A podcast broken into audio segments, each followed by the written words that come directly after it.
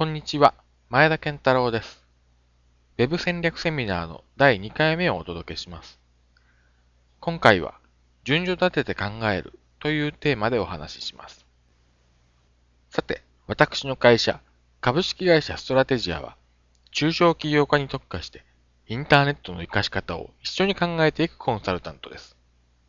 仕事柄、多くの中小企業家の経営者とディスカッションをしています。多くの経営者とディスカッションをする機会が増えるにつれ、経験的にいい会社とそうでない会社の傾向が見えてきました。かいつまんで言うと、業界に関係なく安定した結果を出している会社には、順序立てて考えることができる経営者がいるということです。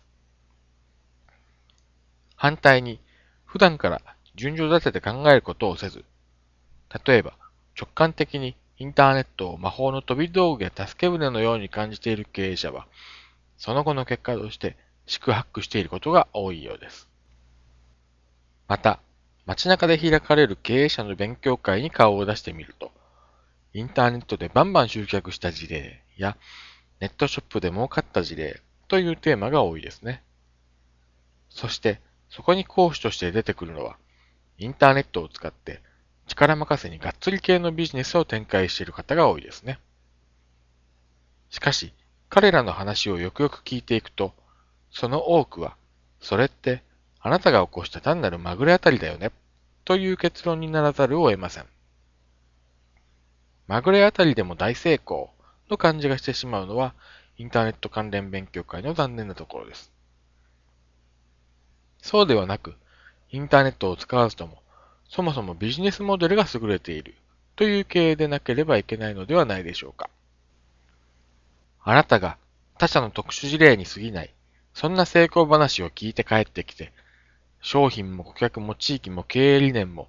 事情が全部違う自分の会社で猿真似しようとしても、うまくいくわけがありません。また、経営者として根本を考える力が備わっていなければ、その成功話のどこが要点なのかを見抜くことができませんから、自分の会社での応用展開ができるはずもありません。そして、どんな成功事例も、その要因を力技に頼っていると長く続けることができません。ちょっとした息切れで下り坂に入ってしまい、その後一気に失速してしまいます。かつて、バンバン儲かってしょうがないと豪語していたあの社長はどこに行ったんだろう。というような人があなたの周りも数人いるはずです。したがって、この Web 戦略セミナーで